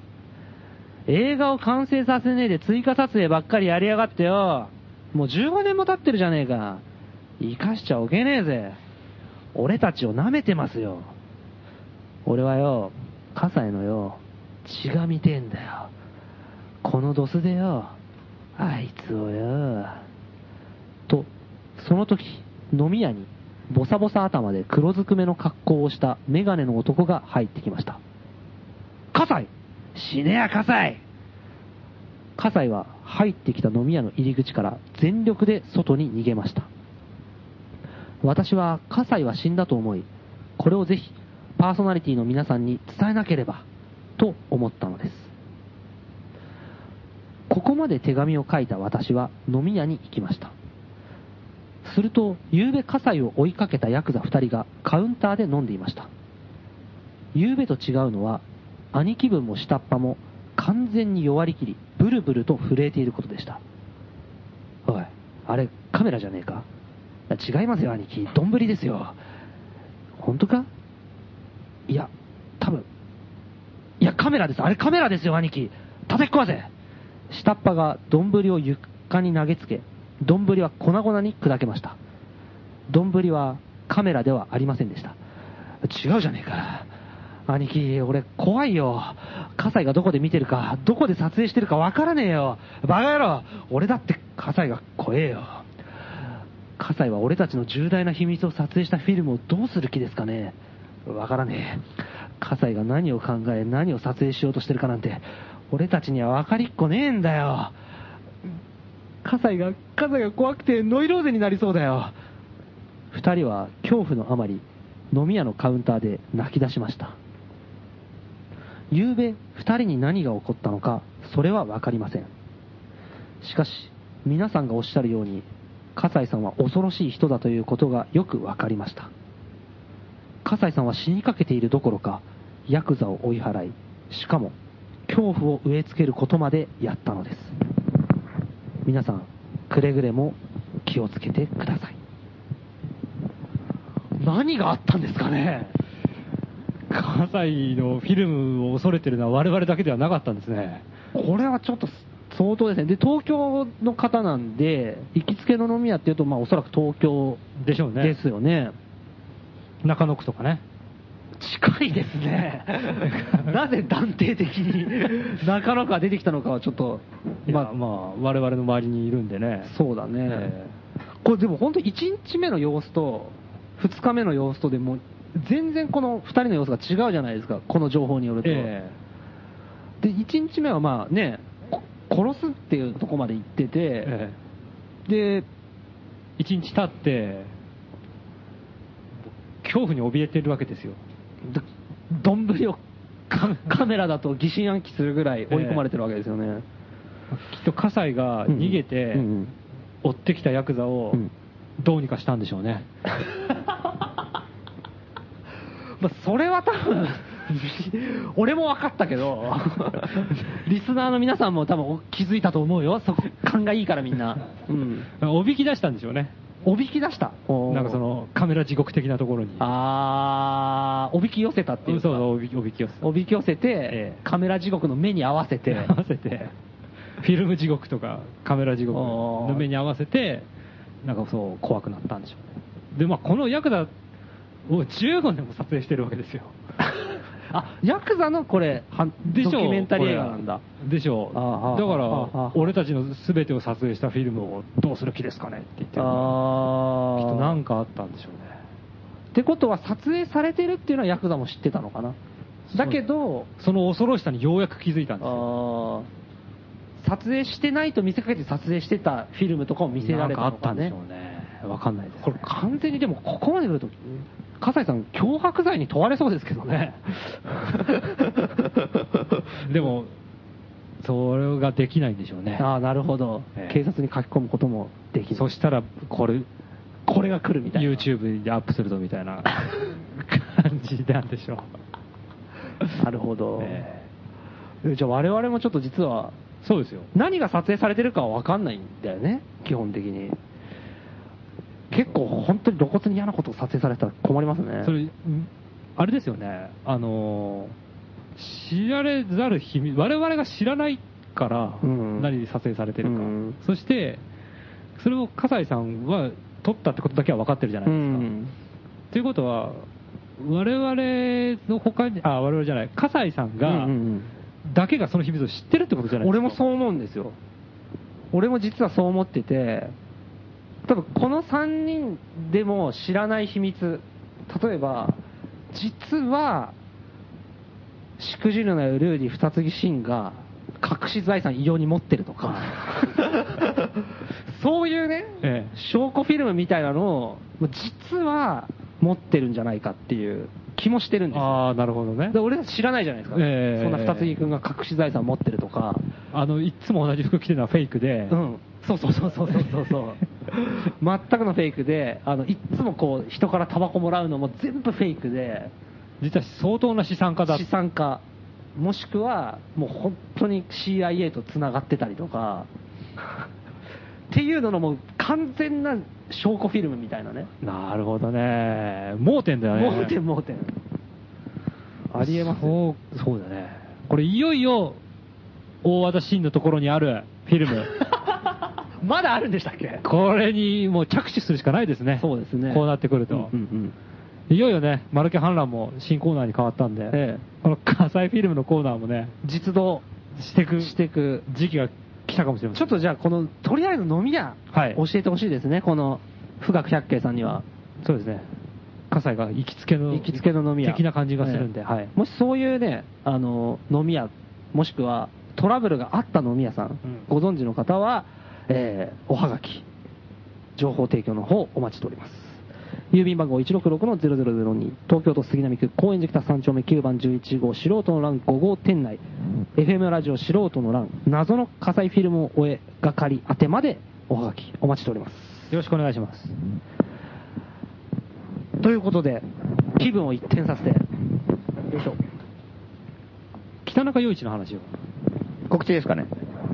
そう告知です北中陽一が、えっ、と、6月16日にはい、またありますね。前回に続いて。 6月16日日曜日っていうと、もう2週間ないもうもう再来週ぐらいだね。早いねうんやっぱ1ヶ月早いね。うんあれ前回は5月の ?5 月の19だったかな。 19、うんあじゃあ本当にまあ大体一月経うっんた、第3日曜日なんで。ほんほんほんほんほんほんでうん。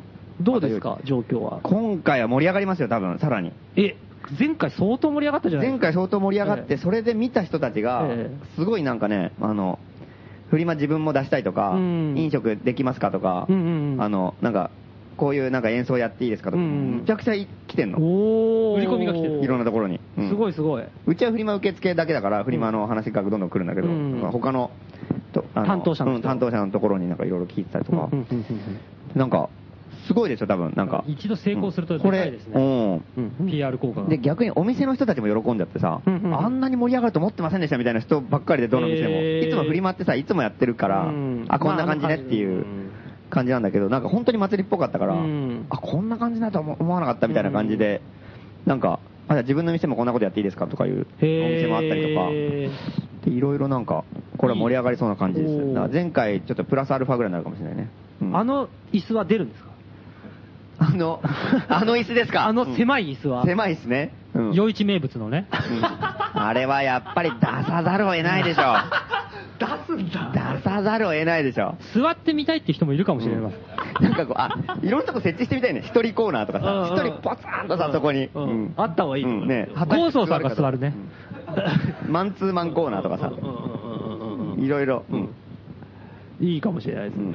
マンツーマンコーナー。あれ狭いよ、マンツーマンで座んの。あれマンツーマンきついね。うんやぶさんとめっちゃ近いからね。やぶさとマンツーマうんン。いやきついな厳しいな、それ。厳しいな。物好きの人はねう。ん、そうですね。うんそうですね、北中陽一。これぜひぜひぜひ。んまだ、あの、フリマの出店も全然まだ大丈夫なんで、うんうんうんうん素人な5号店まで電話してもらえれば。ぜひ盛り上げ役に皆さん来てください。んまあ、何もやらなくても普通に来るだけで全然面白いから、そう来てほしいですね。飲み食いして、こフリのマ見間なんてか。あの、今度はもっといろいろ、あなんだっけ、買い物とかしたいですとかってハガキも、あ、来てたね。来てたうん、ね、うん。本当ねうん、楽しみに。そうデリバリーもでき、頼めばできるので、うんうんボニーさんの焼きサンドとかも美味しかったし、うんうんもしかしたら、まあ、詳しくは分かんないですけど、クロスポイントカフェさんとかね、うん頼めばもしかしたら外にうん。うん出してもらえるかもしれないんで、うん。ね。飲食も、うんまあ、屋台も出るし、うん。通常営業の店もあるし、うんうんかなり面白そうです。これは盛り上がりますね。音楽ってあできそうなんですか音楽はね、でもやっぱり、やっぱり住宅地が裏にあるから、あまり激しいのは無理で、うんうん普通にやっぱり、ちょっと賑やかす感じの、うんうん、弾き語り的な。うん、ものかがな。うん。俺もちょっと、どういう人たちがやろうとしてるのか俺もよく知らないんだけど、なるほど。うんまあそんなに、うん。ユースト中継はあるんですかね、また。どうなんでしょうね。やるんですかね。まあ、なんかやりそうですね。前回やったのもね、うん、一応映像が残ってて、らしそいれ、うん、どっかで発表するかわかんないですけど、 なるほど、うんこれはちょっと要注目ですね。そうですね。うん。で、うん。残りで二週間一応告知、あとね、えっ、と、特にね、えっ、と、あ、まずね、まず香港に行くね、その後。まあ、これは個人的なあれだけど、香港で、香港に行く、うん。何しに行くの6月の21、22。はいうんその前前後をちょっと合わせる感じで行くんだけど、うんうんそれなんか、あの、 2日間。前、去年もやった東アジア大バカサミット。おーこれがまた、えっ、と、香港で。へー2年続けて香港なんだよね。あすごいね、ホスト国2ね年続けて。うん、珍しいよね。その前、プサンでやったんだよね。うんうんうんううんうんん。まあなんか、うん。なんか香港が続いてますけどね。うん。福岡っていう噂もあったんだそうなんだよ。福岡でちょっあそうと、なうのうんん。こっちで計画もあったんだけど、香港の人たちがなんか自分たちのとこでやっていいっていう。香港はぶっちぎってうん、ぶっちぎってきてますね。うおんーすごい。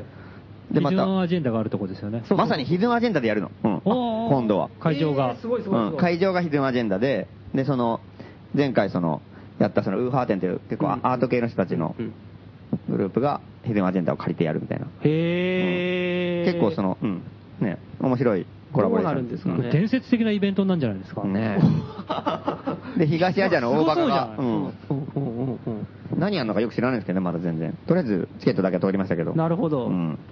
なるほど具体的な内容はちょっとわからないけど、うんまあ、状況と設定だけ見ると、相当面白そうですね、そうですね。うん。だから勝手にイベント盛り上げるって手もあるよね。いろんな人呼んだりとかしてさ、勝手に。あー、なるほど、そういうのもありだと、うんうん行った方がいいよとか言って。うんあーくんとか。ううんん、そう。 ゴーソーさんとかね、うん、ご存知隠し 玉、日本隠し玉の。ゴーソーもう唐谷公人とか ね、行った方がいいっつって、 IRA で、まあ、ごあのー、アークの写真集がまだ一冊も売れてないって言ってましたね。なるほど。うんこれぜひ買ってこよ うん。どういう人が、だラこのラジオだけじゃ多分分かりづらいと思うんですけど、え写真集ちょっと見たんですよ、えすごかったですね、本当に。うんでも買わなかった、 ちょっとびっくりしちゃって。 買うの忘れたんだあの、なんだっけ、煙突に住んでたんですよ。うん煙突煙突見たんですよ。うん本当にこれ住んでたの そう本当の煙突だからね、あれ。恐ろしく高い。ちょっと驚きましたね。あバカすぎるよね、あれは。ーぜひじゃあ、興味ある方、IRA に。うん。えー、5号店でも売ってるここでね。モデルも売ってる、うん IRA のといえば成田さん RL IRA の店主の成田さんは香港は行かれるんですかなんか行きそうな感じでしたけ行きそどうなね。感じ結局どうなるのかわかんないですけどね。行きたいなって言ってじたゃあけどね日本からも、まあうん今こう徐々に徐々にうんメンバーが集いつつあると、うん、そうですね。で、えっ、と、一応、あとで、えっ、と、6月の29日、 29日、うんこれ、俺の家がなくなる日なんですけど、はいあのまあ、それとは別に、あの三鷹でうんイベントがあって、はいはいでこれはあの、あの、東京都の、うん東京都の外学団体みたいな、まあ、地域活性化の、はいうんところの主催のあのシンポジウムというか、まあ、トークイベントみたいな感じで、うんうんで、なんかいろいろ東京でいろんなこと、なんか場所っていうところを、なんかこう、関連してなんかやってるような人たちが呼んで、うんうんうんうん3人ぐらいで話をするトークイベントがあって、それに呼ばれてたので、東京都の外郭団体が主催しているうんうんまちづくりイベント。そうそうそう、うん。インチキ臭いですね。インチキ臭い、うん、ような気もするけど、まあでもまあ面白い人たちなんだ大丈結夫構、うん、主催してる人たちは。トトークショーって感じですかそうそう、トークショーデみィスたいカな。ッションはあるんですかディスカッションとトークショーって何ですよまあなんか、一人ずつが喋るか、うんみんなでこう、一つの話題について。あ何も知らないけど、うん、だからでも多分みんなで話すんでしょみんなで話す感じ。うんで、うん。でもよく松本本はじめのこう呼ぶことができましたね、その東京都のね、東京都でね。お堅いところが。ね、うん。そう、うん。で、まあなんとかね、大丈夫だったみたいなんだけど、ただ問題はそのパンフレットにさ、俺の名前の下に東京都にオリンピックをみたいな、書いてあるのよ。なるほど。これ、俺は別に思ってないからね。別にオリンピックはあんまり、むしろ来てほしくないと思ってるから。まあでも、チラシ見た人は、うん松本 変わったなってういんう。変わったなと思うの。スポーツ好きだな知らなかったからな。うんあいつ野球やってたからな、昔。意外とな、あれはびっくりしたけどね。でもまあしょうがないですね。うん東京にオリンピック。うん。オリオリンピックなんてそもそも来ない方がいいよね、あれ。まあね、 うん俺はあんまりよくわかんないんだよね、その辺が。うんあれ迷惑でしょ、だって。でもまあ、ねみん、みんなスポーツやる人が来て、うんわーってやるの、うんお祭りは楽しいしね。うん、いいいいような気がしてるんだけど、ななんかどこが問題なのか、いまいち俺分いかっやて、ない。あれね、結局なんか、ひたすらなんかさ、もう、再開発をしまくるからさ、うんなんか、無駄な部分がなくなるんだよね。うんうんあの、その、巨大なさ、施設を作ったり、巨大なその、うん観観光地みたいなものを無理やり作ってったりとかさ、うんあの汚い部分を全部潰したりとか、はあはあはあはあはあはあ北京なんかもすごかったし、うんまあ、東京オリンピックもさ、まあ、いい意味でもあるけど、うんあの雑多なところが全部さ、もう潰されたりでもする部分もあるわけじゃうんんだからまあ、よしあしだけど、悪い部分の方が俺は多いと思うんだよね。まあそうでそうだね。で、結局、でかいさ、でかい商業化した、あの、地域がどんどんできてう、ん、あの、寂れた商店街とかがなおさら潰れていくっていうあか、東京なんか余計にいらないね、もうね。いらないよ。北中通りなんてもう一瞬でなくなるよ、こんなうんの東京オリンピック権ね。力者の口実として機能してんじゃないかもね。その再開発のオリンピックが来たからみたいな感じちょっとん汚い商店街ごめんねっていう。あとホーホームレス排除したりとかうさ、ん、そうだよね。そういうのがすげえあるもんね。でもまあ大昔の、それこそ高度成長期には、もしかしたら必要悪うんだったのかもしれないけど、うん今は完全にいらないね。うん。だから世界中の人たちがさ、スあの、一箇所に集まってスポーツやるのは別にさ、面白いからさ、うんいいんだよ別うに。んただそれがね、いろんなところに行って持ち回りでわざわざ行って全部そのさうん、再開発をして回る必要があんのかっていう。都市ででしょ。うん。そうだね、そうだね。ねえなんでいろいっぱい人が住んでるところでわざわざ、わざわざ、うちのとこ来んなみたいな。そうだね、うん言われてみればね。だって余ってるとこいっぱいあるじゃん、サハラ砂漠と か。で、毎回巨大スタジアム作ってさ、でせっかく作ったのにその次の日そこでやんないで、次の時、あの4年後また別の場所でまた作るわけでしょ。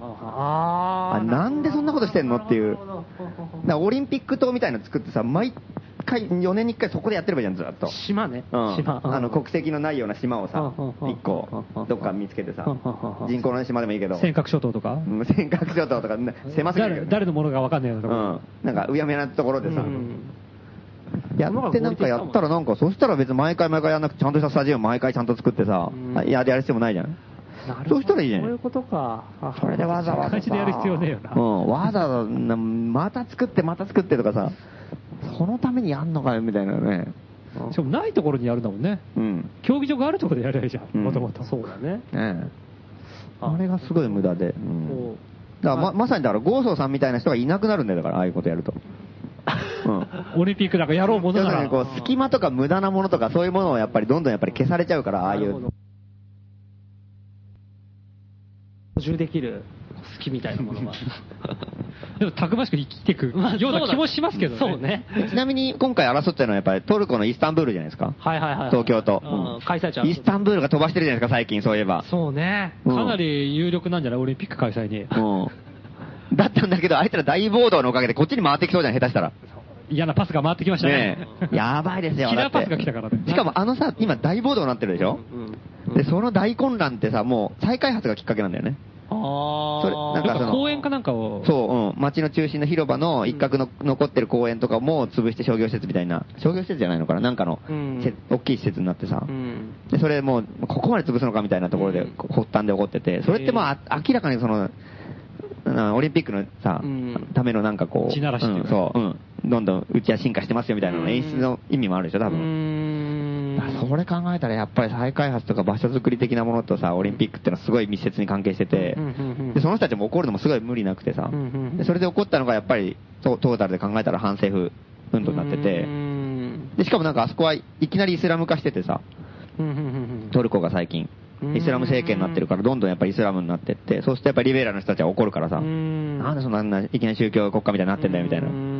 でそういうのと再開発っていうのがこう合わさってこうふざけんなみたいになってるところがあると思うんだけどさそれはすげえ正しいなんかこう頭の思考回路だよなとか思うよねそうだね、普必然的通にだうんよね、うんでそれでまたパスがこっちにさせっかく猪瀬がさ、ねこぼしてね向こうにパスを出したのにさ、うんまたこう大ボードで帰ってきてるでもオリンピックとかはさ、の理念が正しくてさ、スポーツが素晴らしかったらさ、むしろそういう暴動が起きてるところでやりゃいいのにね。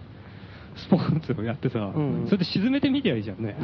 スポーツの素晴らしさをさ。本当に良ければ良ければ。真に良ければお前お前らこれ見てくれとで。もそれ選手たまったもんじゃない よねいきなり毎回戦場に行くわけでしょそうそうそうそうそう武器、武器なんか捨てろと。スポーツ素晴らしいだろっつって。見せつけてみればいいのにね。ボーダーをやって火曜日に飛んでるところさ、マラソン選手が走ってったりするわけでしょ。選手嫌でしょそれペースは乱れるかもしれないけど、新記録が生まれるかもしれな い。なるほど本気で逃げたんだからそうそうそう。意外な力が発揮されうてる。ん日本で報道されてます結構何をそのイスタンブールの暴動はニュースとかま出てあ、あの、うん、一部出てるけど、うんうんなんか、まあ反政府デモで暴徒化してますみたいなうん、まあ、例によってそ、それだけみたいな。あーあー、外国は大変だねっていうだけの話だけどね。暴れてる人が悪い的っなていう感じなんだ、うんじゃあそのなんていうの逆逆用はされてないんだねまだそうトルトルコはこんなにダメですよみたいなだいや、わかんない。俺もテレビとかほとんど見てないから。東京でオリンピックやりりましょうみたいなのは、そこまでは言ってないのかでも多分これでオリンピックは東京だなって思ってる人いっぱいいるんじゃ猪瀬とかね。ああやだよしよしみたいなうんなるほどないまあ、猪瀬が焚きつけてんのかね。い猪瀬が先頭だったら面白かったね、あれ。暴動のトルコの。猪瀬の写真がこう、なんか、これ猪瀬じゃないかみたいな。日本刀刀ってたりとか日本侍の格好してた。それいいですねビッグチャンスだと思って。火曜日に投げてたもっとやれとか 軍師みた いな。行行事みたいなやつ持 ってる。行けそう行けとか言って。誰も言うこと聞いてるの何のことか分かんない。面白い面白いのろし上げたいとかして。その可能性ありますね。ちょっと猪瀬の行方も追っていかないとそうですね。最近猪瀬ね、最近聞かないですね、そういえば。見ないねイスタンブール行ってんじゃないかな、あれ。行ってるかもしれないうん猪瀬情報もね猪瀬情報。日焼けして帰ってくるから。日焼けしてたらちょっと怪しいね。いいですねうん。まあそんな感じですかそんな感じですかね、今今日日はは。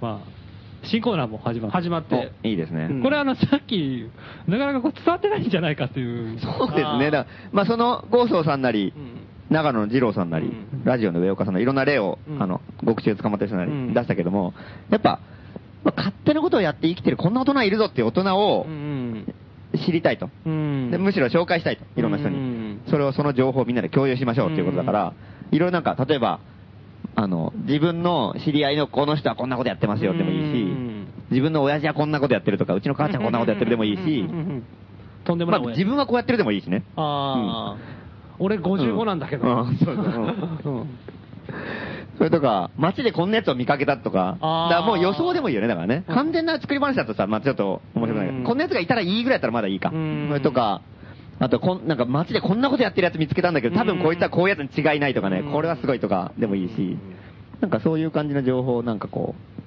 う、やってほしいね。うんで、まあ、大津さんおばさんだけじゃなくても、まあ、まだ若めでもさ、なんか、こいつこのままいったらこうなるんじゃないかみたいなさ、こいつは曲げる気一切なさそうだっていう、突出こいしてるつ今ね、28歳なんだけど、全然この勢いは止まんなそうだっていう情報でもいうんいすし、でなにんか、 70ぐらいの貫禄があるとかうね、んううんんうんうんうん老人でもいいよね。82歳なのにこんなことやってるんですけど、みたいなうさ。んただ勘違い、うん、勘違いしてほしくないのは、なんかこう、変なさ、なんかこう、こじゃれた感じの、うんあの、余生を送ってるようなさ、自由人風のじじいとかいるじゃん。あーああいうんじゃないんだよね。なるほど、うんなるほど、ロハス、ロハスな感じじそゃうな、い、そういうんじゃない。うん。なんかこうね、あの、そうそうなんだよ。自由人、なんかこう、自分でそばを打つこだわりの親父とかね、うんなんかスタバにパパソコンでさ、なんか IT 系の作業とかしててさ、ノマドとか言ってるようなさ、うんいい気変ななやつじじいとかさ、自由人ぶってるようなやつらとかさ、ああいうのはもう死ねっていう感じなわけじゃん。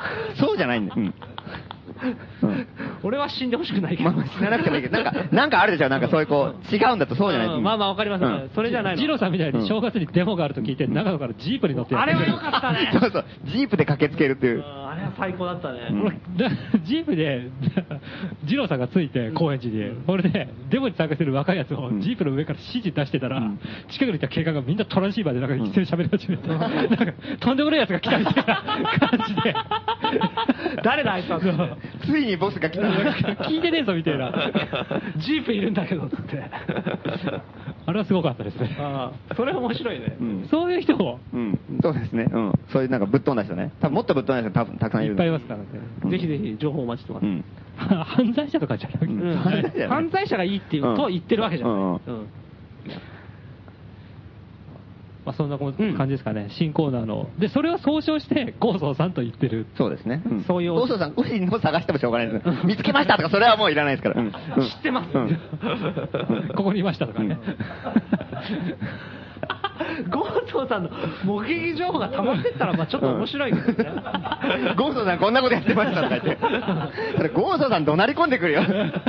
お前なんで俺のこと調べてんだとか言って。尾行しましたとかね。そう、離婚しましたとか。で 確かに1円も使わずに飲んでましたとか。 すごい日常的なことをね。それゴーソさんに怒られるよ。ゴーソさんは追わないでください。うん、そうねうん。ゴートーさんがパスを貸してくれって頼まれましたとかね。そういうのはやめてください。ゴーソーさん的な、そうそうそうそううん。うんそれを募集してますんで、そうですねえー皆さんよろしくお願いします。お願いしはいというわけで、えー今日のアナログお相手 FM ラジオ、はい素人の欄、うんえーパーソナリティは、えー、マハラネムヤ。松本るきつら。松本はじめですえー今日最後にかける曲は大橋巨泉で「Fly Me to the Moon」です皆さん来週も これすごいよお。やすみなさいおやすみ。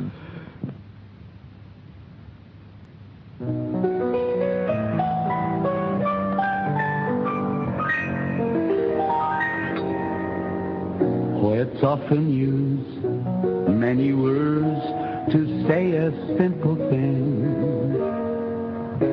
It takes thoughts and time and rhyme to make a poem sing. With music and words I've been playing. For you I've written a song. to be sure that you know what I'm saying.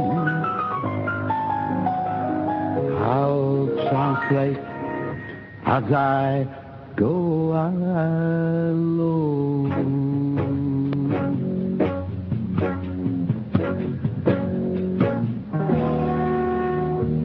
Fly me to the moon. Let me play among the stars. Let me see what spring is like on Jupiter and Mars. In other words, hold my hand. In other words, baby, kiss me. Fill my heart with song. Let me sing forevermore. You are all I long for, all I worship and adore. In other words, please be true. In other words, I love you.